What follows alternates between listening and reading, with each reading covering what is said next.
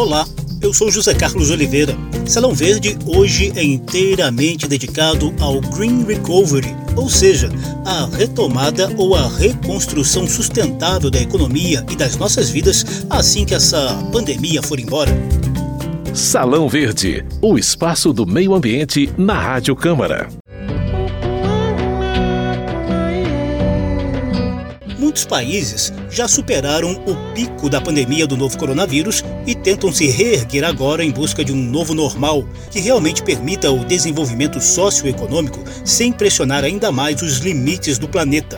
É o chamado Green Recovery, ao qual, aqui no Brasil, muita gente se refere como recomeço verde ou retomada verde ou ainda reconstrução verde. A ideia geral é essa mesma aproveitar o solavanco dessa crise sanitária e apertar uma espécie de botão de reinício, revendo muitas das nossas ações cotidianas de consumo e de exploração exaustiva dos recursos naturais, que inclusive propiciam a propagação de doenças virais, como a gente já mostrou aqui em edições sobre a relação entre meio ambiente e zoonoses. Essa retomada verde é baseada em economia sustentável, energias limpas e baixa emissão de carbono na mobilidade urbana e na produção agropecuária e industrial. Aqui no Brasil, essa discussão tem sido impulsionada principalmente pela Frente Parlamentar Ambientalista, coordenada pelo deputado Rodrigo Agostinho, do PSB de São Paulo.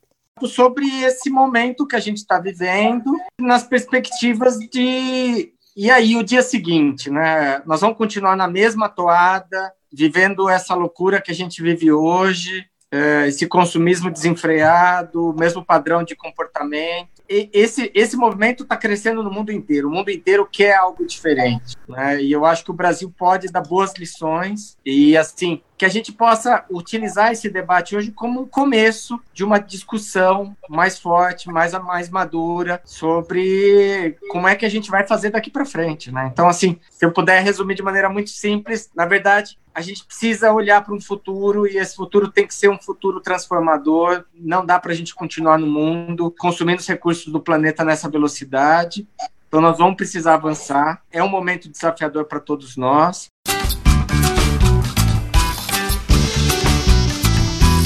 Recentemente, a Frente Ambientalista reuniu especialistas de entidades acadêmicas, empresariais e socioambientais para aprofundar a discussão da retomada verde. A partir de agora, a gente vai mostrar alguns dos momentos mais importantes da discussão. Para começar, a gente toma uma aula com o professor sênior do Programa de Ciência Ambiental da Universidade de São Paulo, Ricardo Abramovai. Ele explica que essa retomada verde tem muito a ver com o Green New Deal, uma espécie de ações para combater as mudanças climáticas e as desigualdades econômicas. Esse novo pacto ecológico tem ganhado força, sobretudo na União Europeia. O importante na ideia de Green New Deal não é que agora a economia vai ter que cuidar das externalidades, dar bola para o meio ambiente, Importante é o seguinte: tá? em primeiro lugar, nós precisamos de uma economia do cuidado. A ideia de que a missão fundamental da vida econômica é promover seu próprio crescimento, porque isso gera emprego, gera renda, etc. Essa ideia podia ser válida quando o mundo tinha 2 bilhões de habitantes. Num mundo com quase 8 bilhões de habitantes, caminhando em direção a 11 bilhões de habitantes, nós precisamos saber por que, que nós queremos crescer, para onde nós queremos crescer, para quem nós queremos crescer e, sobretudo, para que nós queremos crescer. A questão do sentido, que durante a pandemia foi tão importante na vida de cada um de nós, a vida econômica tem que ter sentido. O Green New Deal traz, então, três coisas fundamentais. Em primeiro lugar, o crescimento econômico ele só é importante em função daquilo que ele materialmente traz para a sociedade. Ele não é uma medida abstrata. O Green New Deal tem uma dimensão ética que é decisiva que nós formos fazer depois da pandemia. Segundo lugar, o mais importante no Green New Deal é que ele aponta para a inovação e não simplesmente para a ideia de que nós vamos cuidar do meio ambiente. O Green New Deal está sinalizando para os atores econômicos quais são as inovações das quais a sociedade mais precisa.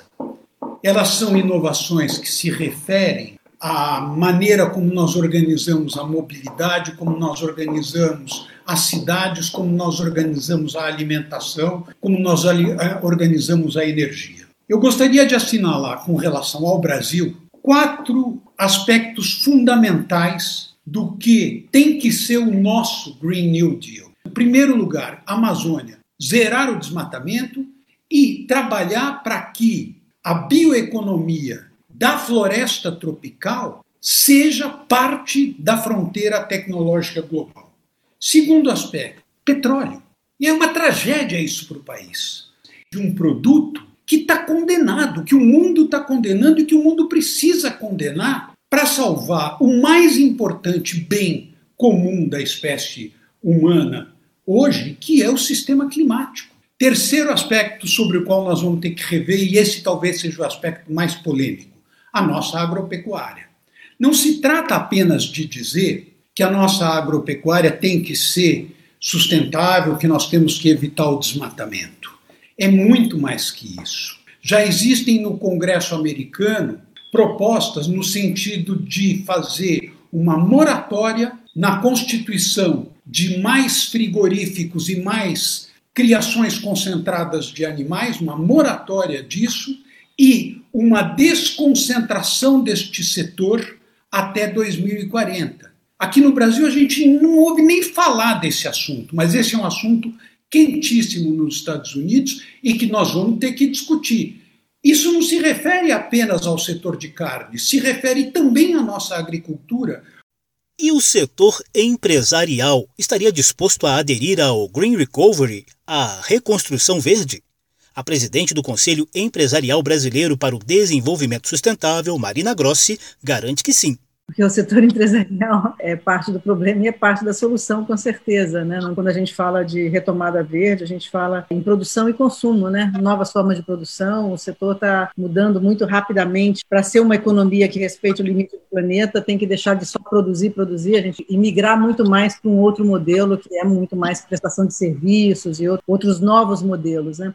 Onde é que a gente vai pegar o fio da retomada, né? Eu acho que a Europa ela responde com o Green Deal que ela está fazendo, que ela vai criar uma demanda verde. É essa demanda mais verde que vai puxar a inovação e vai gerar riqueza lá dentro.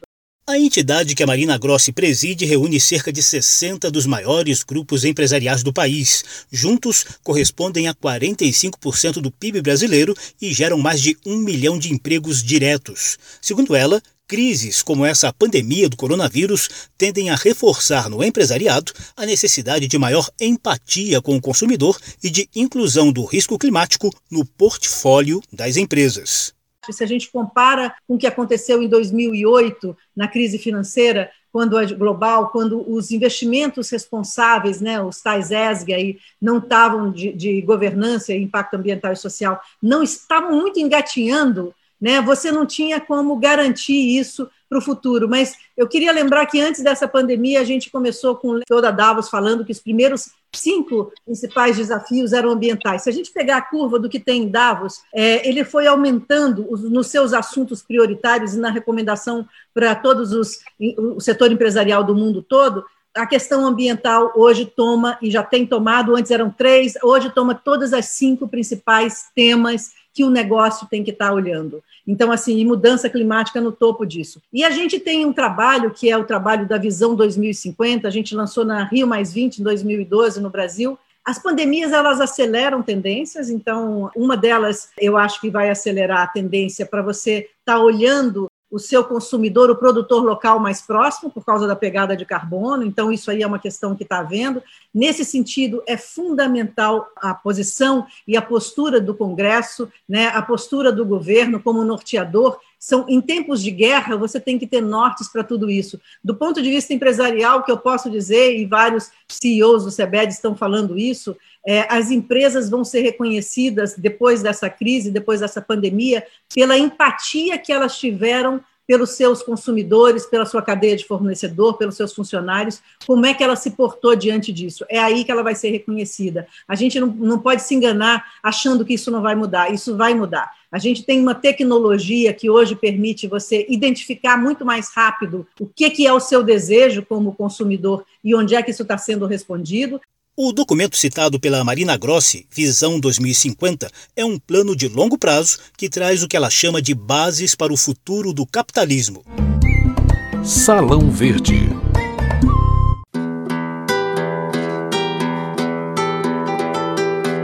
Mas como é que se financia essa necessária guinada da economia rumo a caminhos mais sustentáveis?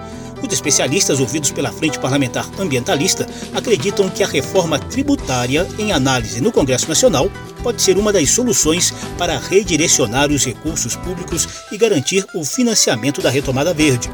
O coordenador da frente, Rodrigo Agostinho, informou que o tema já tem sido discutido com o relator da reforma tributária, deputado Agnaldo Ribeiro, do PP da Paraíba.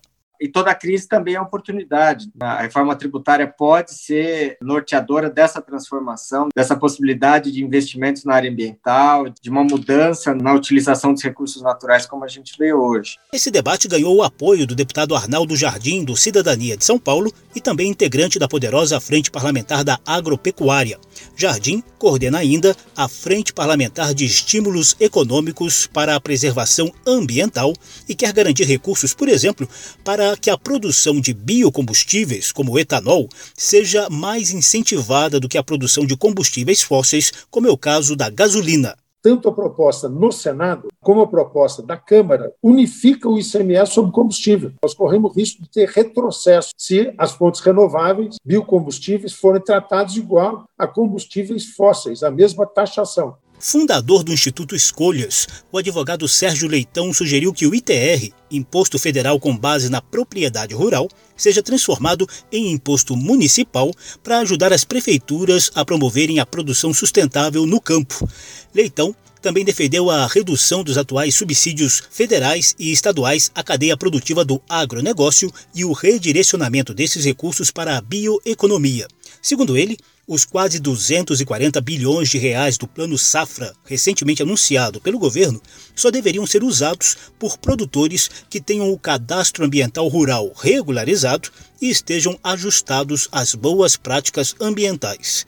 Leitão cobra as mesmas condicionantes para acesso a créditos dos bancos públicos e privados não vai haver reconstrução verde, não vai haver transição para uma economia de baixo carbono se a gente não fizer exatamente a destinação dos recursos que hoje sustentam atividades insustentáveis, que emitem muitos gases de efeito estufa, que são custeadas por financiamentos públicos por recursos da sociedade brasileira. É essa redestinação que vai permitir a construção de uma economia verde. Leitão fez uma série de sugestões à Frente Parlamentar Ambientalista para repercutir a viabilidade efetiva dessas ações junto ao Banco Central, à Federação Brasileira de Bancos e ao Ministério da Agricultura. Eu queria reforçar a, a, sugestão do pedido para convocar o presidente do Banco Central, que eu acho que é fundamental entender como o Banco Central realmente vai casar o seu discurso com a realidade prática do controle dos investimentos no Brasil. Queria reforçar a sugestão dada de que se convide o presidente da FEBRABAN para explicar como o setor financeiro vai realmente cumprir com seus compromissos de demonstrar que os seus investimentos não são propiciadores do aumento das emissões e da própria destruição do meio ambiente. Queria sugerir a convocação da ministra Tereza Cristina porque em função da manifestação dela ontem de que não é preciso mais desmatar, é então preciso coadunar isso com a efetiva concessão de investimentos no âmbito do Plano Safra a quem produz de maneira correta, até porque a gente só vai ter sustentabilidade quando o nome do Plano Safra for Plano ABC. Se a gente acredita que mudança climática existe, se a gente acredita que não precisa mais desmatar, o nome do Plano Safra deveria ser Plano Agricultura Baixo Carbono. E, por fim, a gente está elaborando um estudo exatamente sobre a questão de como propiciar energia para os investimentos sustentáveis na Amazônia. E isso pode ser feito a partir do biogás. Não faz sentido a conta de consumo de combustível subsidiar em mais de 7 bilhões de reais ao ano, exatamente quando você tem toda uma, uma parte de biomassa florestal que poderia ser aproveitada Ex-coordenador da Frente Ambientalista, o deputado Nilton Tato, do PT de São Paulo, alertou quanto à dificuldade de tramitação desses temas na atual composição do Congresso Nacional e diante da agenda da equipe econômica do governo federal. Mas, no entanto, que a maioria do debate que tem hoje na Câmara é de voltar à mesma agenda econômica das reformas liberais de concentração de renda. É esse o debate que querem colocar para a retomada do pós-pandemia.